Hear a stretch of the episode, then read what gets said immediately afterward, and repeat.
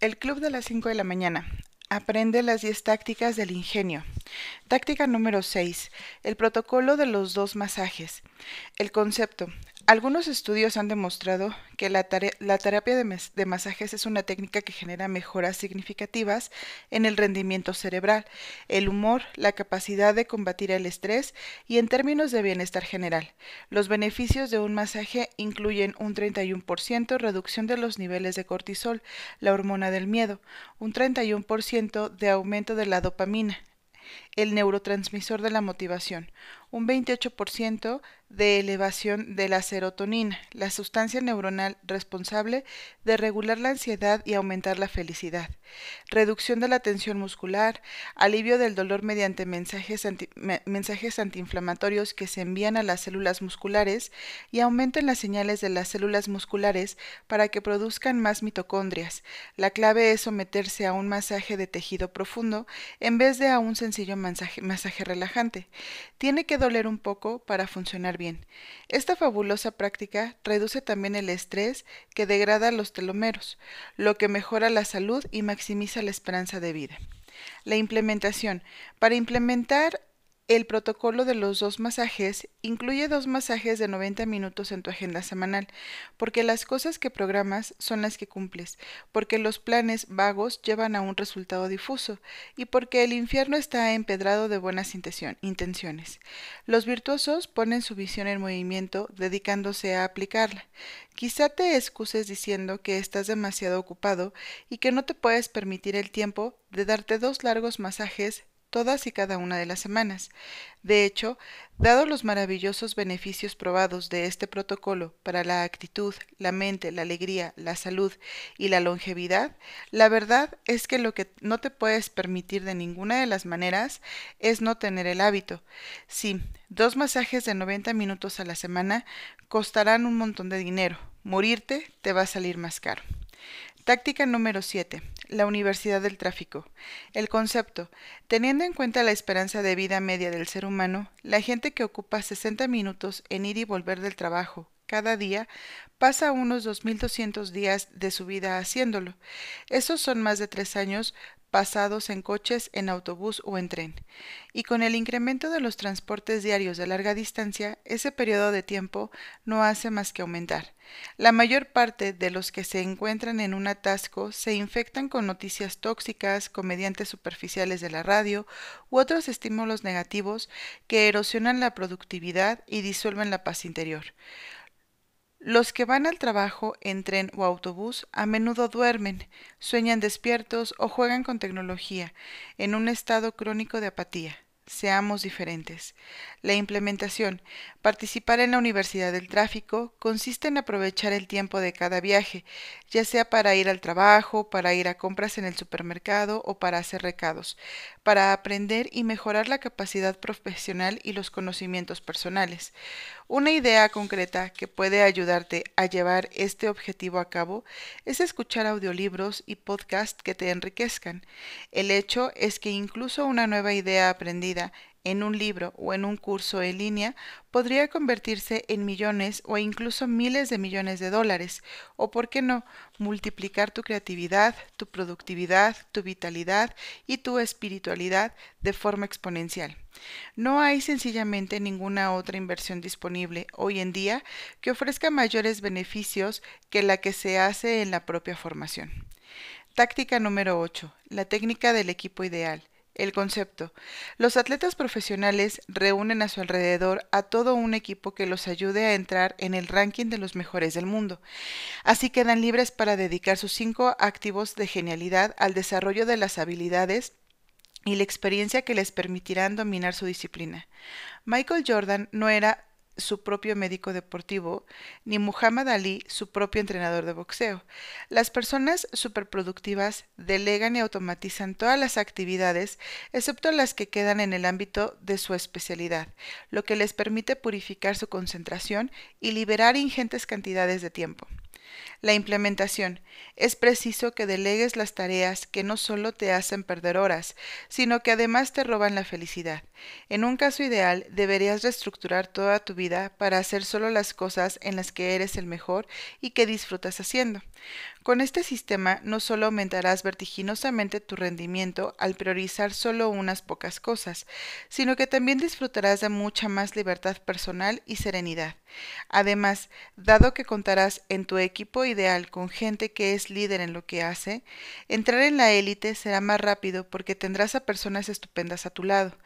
Algunos miembros más concretos de tu equipo ideal podrían ser un entrenador personal con el que trabajes habitualmente, un nutricionista, un masajista, un asesor financiero que fortalezca tu fortuna, un consejero de relaciones que te ayude a enriquecer tus vínculos con las personas importantes de tu vida y un consejero espiritual que te ayude a no perder el norte, recordándote las leyes eternas que rigen una vida bien vivida.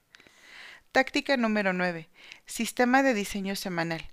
El concepto. Ahora sabemos que las cosas que incluimos en la agenda son las cosas que nos empeñamos en hacer. Diseñar una semana sin un plan de juego desgranado para los siete días que tenemos ante nosotros es como intentar hacer cumbre en el Mont Blanc sin una estrategia de escalada o adentrarnos en la selva sin brújula.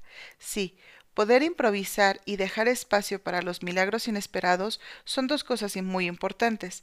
Sin embargo, eso no quiere decir que no debamos mostrar responsabilidad personal y madurez humana, habituándonos a la práctica de estructurar un guion semanal serio y claro, que amplifique nuestra energía, organice nuestras opciones y garantice el equilibrio. La implementación establece y adapta un ritual de 30 minutos cada domingo por la mañana, bien temprano, para crear tu plan de acción para una semana perfecta. Comienza escribiendo en tu diario personal una historia que incluya los puntos más destacados de los siete días que acabas de vivir. Luego anota todas las lecciones que hayas aprendido y lo que consideres que debes mejorar durante la siguiente semana. A continuación usa una hoja de papel grande para hacer un desglose del horario de cada día, desde las 5 a las 11, y anotar todos tus compromisos. Lo más importante en este punto es que incluyas en la lista otros eventos, además de las reuniones y los proyectos de trabajo. Reserva periodos claramente definidos para la hora de la victoria, la regla del 90-91, el método 60-10 y los segundos entrenamientos de cardio, así como tiempo para tus seres queridos, tus aficiones y los posibles recados. Si sigues este proceso, todas las semanas podrás concentrarte de un modo extraordinario en todos tus días. Conseguirás un ritmo maravilloso, mejorarás tu productividad y el equilibrio de tu vida claramente. Táctica número 10. 60 minutos como estudiante. El concepto. Cuanto más sabemos, mejor trabajamos. Los líderes de élite tienen una curiosidad sin límites y un apetito voraz por crecer y convertirse en la mejor versión de sí mismos. La formación es una auténtica vacuna contra la desorganización. La gente más productiva aprende durante toda la vida. Seamos de los escogidos que reivindican su heroísmo, cultivan su profesión y materializan su ingenio, volviendo a ser estudiantes de la primera. La implementación. Estudia durante al menos 60 minutos al día. Haz, haz, lo que haga falta para blindar tu compromiso con tu crecimiento incesante. Aprende todos los días. Aprender todos los días aumentará tu perspicacia, profundizará tu sabiduría y encenderá la hoguera de tu grandeza. Te convertirás en un gran pensador y en estrella absoluta de tu campo. Las tácticas específicas para estos 60 minutos incluyen leer todos los grandes libros que caigan en tus manos, revisar las notas de un diario, trabajar a través de algún programa en línea, hablar con un mentor y ver videos de desarrollo de habilidades. A medida que capitalices tus mayores dones y fuerzas, te convertirás no solo en alguien mejor, sino también en alguien más imprescindible. Serás tan extraordinario en lo que haces que tu empresa, y tu mercado no podrán funcionar sin ti. Te convertirás en un líder excepcionalmente valioso de tu sector. Serás capaz de ofrecer notables flujos de valor a tus compañeros de equipo, clientes y comunidades en las que tienes la suerte de participar. Los resultados serán generosas recompensas que volverán a ti en forma de ingresos, prestigio y la alegría que proporciona ser una persona noble, que hace un trabajo de primera y cumple un alto propósito. Tengo otro regalo para ustedes, antes de que se vayan a su boda, exclamó el millonario. Es un poema que memoricé para mi Vanessa, anunció mientras sostenía con fuerza el retrato de su esposa en la mano. Cada San Valentín tenía la costumbre de regalarle ciento ocho rosas rojas, unos bombones exquisitos y otra cosa, durante una cena en nuestro restaurante favorito. Después, con una rodilla hincada en el suelo, le recitaba el poema. ¿Qué era esa otra cosa? preguntó el artista. El millonario pareció un poco avergonzado. Lencería, fue su respuesta, a la que unió un guiño. Entonces se subió a la amplia mesa de roble que había en el comedor de la gigantesca suite. Como un niño jugando al escondite, se tapó cada ojo con una mano y recitó un viejo poema de Spencer Michael Free, con pasión atronadora. Es el contacto humano lo que cuenta, el de tu mano con la mía, más importante para el débil corazón que un refugio vino o comida, pues el refugio desaparece con el sol y la comida dura un solo día, pero el contacto de una mano y el sonido de una voz resuenan siempre en esta alma mía. Es precioso, dijo el artista visiblemente conmovido. Estaba cada vez más claro para el señor Riley que aunque aquel bohemio pintor era tosco, tenía un corazón de oro. Y aunque pudiese parecer a un observador poco informado que el artista era el más pasivo de aquella pareja, no era en absoluto cierto. La realidad era que la profundidad de su gran amor por la emprendedora era superior a las necesidades inmaduras de su ego. No se debía confundir su bondad con debilidad el artista era un hombre fuerte. Yo también he escrito un poema, añadió el artista. Es para ti, mi amor.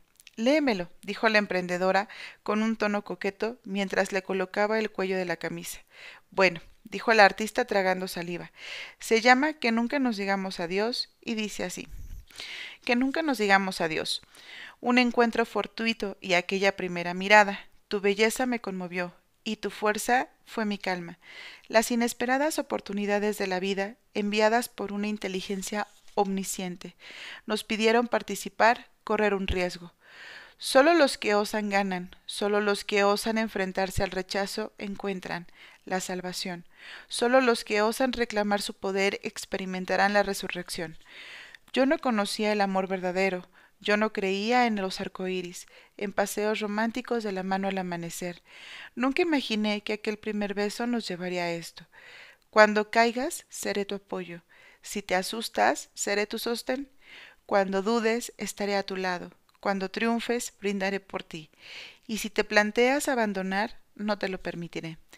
Pienso en ti todo el tiempo, te siento dentro de mí. No estoy seguro de merecerte, pero mi sueño es ahora envejecer contigo, que nunca nos llegamos a Dios. El artista se arrodilló y besó la mano de su futura esposa.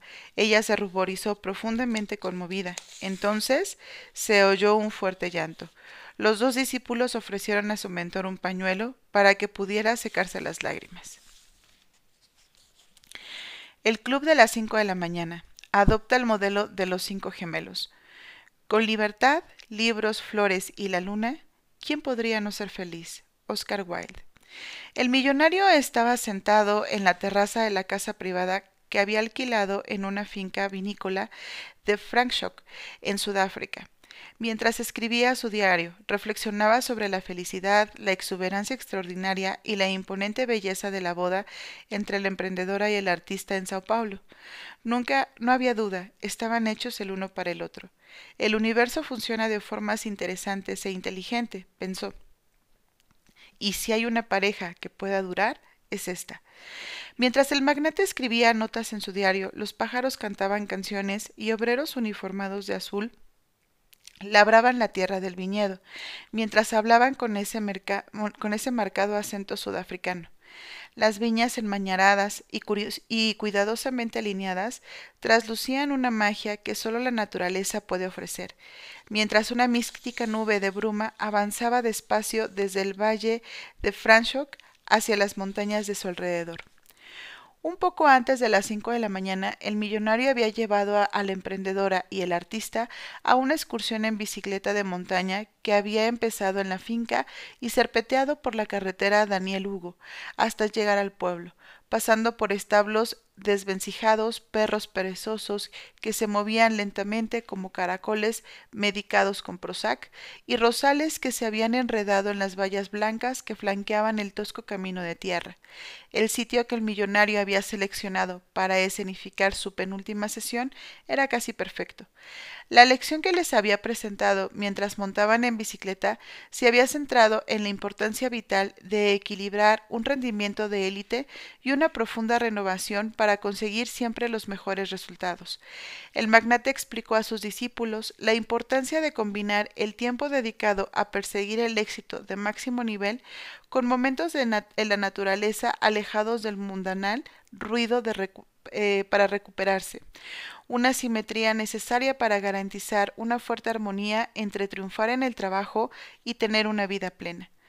Para asegurarse de que se conservarían durante mucho tiempo sus activos de genialidad, les explicó también que producir en grandes cantidades como parte de la sociedad sin prestar atención al corazón, a sentir auténtica alegría y paz interior, no era muy distinto de ser un hámster corriendo en la rueda de su jaula. Aunque cree que avanza, siempre está encerrado.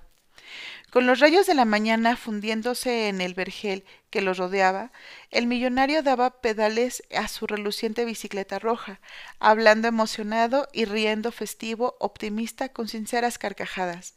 La clase de risa que ansiamos que llene nuestras vidas. También seguía tosiendo mucho. Una vez incluso escupió un poco de sangre. No obstante, como parecía vital e inusualmente sano, la emprendedora y el artista siguieron preocupándose poco por la salud de su, de su generoso mentor. Quizá fue un error, pero los recién casados disfrutaban tanto del momento que no pasaba demasiado tiempo pensando, prestando atención a lo que sucedía en realidad. Más tarde, recordando el pasado, desearon haberlo hecho. Los tres compañeros se tomaron un descanso de la bicicleta y Stone Riley prestó a la pareja otro modelo de aprendizaje que sacó de una mochila azul. Tenía este aspecto los ciclos gemelos del rendimiento de élite. Protección de los cinco activos de la genialidad. 1. Concentración mental. 2. Energía física. 3. Fuerza de voluntad. 4. Talento original. 5. Tiempo diario. Ciclo de gran excelencia y ciclo de larga de recarga profunda. Son los dos ciclos que se encuentran dentro de los activos de la genialidad. El millonario les enseñó que la producción creativa de una excelencia extrema sin programar la protección de los activos humanos lleva a una reducción perceptible del rendimiento. Lo que el magnate quería decir era lo siguiente Llegar a ser legendario en un sector es una cuestión de perseverancia, de asegurarse de estar entre los mejores, no solo durante un mes, ni siquiera durante todo un año. El verdadero deporte de los líderes del comercio, los grandes maestros del arte, los visionarios de la ciencia, los héroes de las humanidades y los gigantes del deporte, es mantenerse en la cima durante toda la vida. El tiempo es realmente clave para ser parte de la élite, insistió. Esta es una de las principales claves para llegar a ser una figura icónica, dijo a sus dos atentos estudiantes. Tienen que aprender a equilibrar, de verdad, el trabajo intenso con el descanso profundo y reparador para seguir frescos y fuertes a lo largo de su carrera profesional. Si lo hacen, no agotarán sus dones utilizándolos demasiado, como le sucede a algunos deportistas cuando se lesionan las rodillas y no pueden volver a jugar. Los genios conocen y aplican este principio tan importante. Mientras se tomaba un café solo con azúcar, explicó que lo que convierte a los grandes hombres y mujeres del mundo en seres excepcionales es en parte su aplicación de un fenómeno conocido como supercompensación. De la misma forma que un músculo se desgarra cuando lo llevas al límite de su capacidad y luego crece durante las pausas de descanso, los cinco activos de genialidad florecen cuando se les empuja activamente más allá de sus límites habituales y luego se les permite un periodo de regeneración. El señor Riley señaló el esquema y dijo Miren, chavales, la clave prácticamente desconocida para lograr un éxito rotundo a lo largo, a largo plazo, reside en una, en una sencilla palabra, fluctuación. Aunque lo mencioné ya en Sao Paulo, ahora están listos para profundizar. Sí que lo estamos, declaró la emprendedora. Escuchen esto, dijo el millonario. Cuando los científicos estudiaron a los excepcionales levantadores de pesas rusos, descubrieron que el secreto tras su invencibilidad era su radio de trabajo y descanso. ¿Qué significa eso? preguntó el artista mientras todos los compañeros empujaban sus bicicletas por un sendero que discurría por, por las lindes del fabuloso viñedo. El crecimiento se produce durante el descanso, contestó el millonario sencillamente. No tiene sentido, ¿verdad? continuó. De hecho, esta regla de la productividad es una de las verdades más fundamentales y, sin embargo, más paradójicas que el guía me reveló cuando construía mis imperios mundiales. El sentido común nos dice que para hacer más cosas tenemos que invertir más horas, para conseguir más tenemos que hacer más, pero la ciencia ha confirmado sin reservas que este enfoque lineal trabaja más para obtener mejores resultados es un grave error. No es sostenible, solo nos lleva a quemarnos, a la extenuación, a la pérdida de inspiración y a la reducción de la llama personal para liderar nuestro sector y mejorar el mundo. Esa forma anticuada de funcionar produce también el agotamiento visceral de todo recurso humano, que si se aplica con inteligencia puede convertirse en maestros de nuestro campo. Lo que nos está contando me recuerda el método 60-10, apuntó el artista. Vestía el equipo de ciclista que el millonario le había regalado, y dada su práctica diaria de la Fórmula 20-2020 como miembro profesional del club de las 5 de la mañana, parecía mucho más en forma, centrado, con más energía y asertividad que cuando había ido a la conferencia del guía. Su transformación en muy poco tiempo había sido extraordinaria. Excelente, puntualizó, aplaudió el millonario. Y tienes razón. No obstante, el modelo de aprendizaje que estoy a punto de mostrarlos es mucho más que eso. Hoy recibirán conocimientos avanzados sobre cómo alterar periodos de trabajo y descanso para generar una productividad exponencial. También aprenderán cómo divertirse de lo lindo haciéndolo. Esta mañana descubrirán cómo trabajar menos y materializar más mediante lo que los deportistas profesionales llaman periodización. Cuando terminemos, tendrán algo más que una comprensión superficial de lo que se supone triunfar en su ámbito, a la vez que vivan una buena vida hasta el final de sus días. El millonario señaló la parte del esquema titulada Protección de los cinco activos de genialidad. Como han aprendido, cada mañana se despiertan con las pilas cargadas de poder creativo. Cada amanecer se abre un pozo lleno de cinco tesoros privados que si administran bien les permitirán superar sus excusas y evitar el doble filo de nuestros límites del pasado, hasta que el gran héroe que llevan en el espíritu vea la luz del día, y les permita convertirlos en todo lo que están destinados a ser, como realizadores de trabajo espectacular, líderes sin cargo y seres humanos dedicados a vivir asombrados por las gracias más maravillosas de la vida. Me apunto, exclamó el artista, y como ya saben, los cinco activos de genialidad, continuó el señor Riley mirando el diagrama, son la concentración mental, la energía física, la fuerza de voluntad personal, el talento original y el tiempo diario del que disponen. Lo repito para que lo recuerden. Estos activos están al máximo a primera hora de la mañana. Esa es la razón por la que tienen que empezar el día bien y realizar las actividades más importantes durante las mejores horas en vez de perder esa valiosa oportunidad tonteando con tecnología, viendo las noticias o durmiendo de más. Entendido, confirmó la emprendedora, tomando notas como loca en el diario de cuero que le había regalado el millonario en Roma. El colorido pañuelo de estampado elegante que lucía esa mañana otorgaba a su cola de caballo un aspecto espectacular. Y el punto fundamental de la lección de hoy es este. El millonario señaló el centro del modelo. El alto rendimiento en realidad no es un juego lineal. Los logros de élite se parecen mucho más a una serie de pulsaciones, un latido, un ritmo. Si quieren destacar como grandes maestros durante décadas para acabar dominando de verdad su sector durante toda una carrera y llevar una vida que les guste hasta ser ancianos, tienen que alterar ciclos de gran excelencia, es decir, periodos de resultados intensos y fantásticos, con momentos de recuperación significativa, los llamados ciclos de recarga profunda. Aprendan bien esto. Exhortó el millonario, dando golpecitos con el índice en el modelo impreso. Solo para tenerlo bien claro, dijo el artista inhalando el aire fresco. CGE es el ciclo de gran excelencia y CRP es el ciclo de recarga profunda. Eso es, contestó el magnate, vestido con una camiseta negra con letras blancas que decía, sí, tengo una relación conmigo mismo. Ese hombre era de una rareza magnífica. Así que nuestro principal movimiento, si quieren una victoria duradera, tanto a nivel profesional como personal, será la fluctuación, continuó, alternar ciclos de trabajo apasionado de concentración monomaniaca y potente al más alto nivel con bloques de tiempo reservados para recargar, relajarse, recuperarse y divertirse.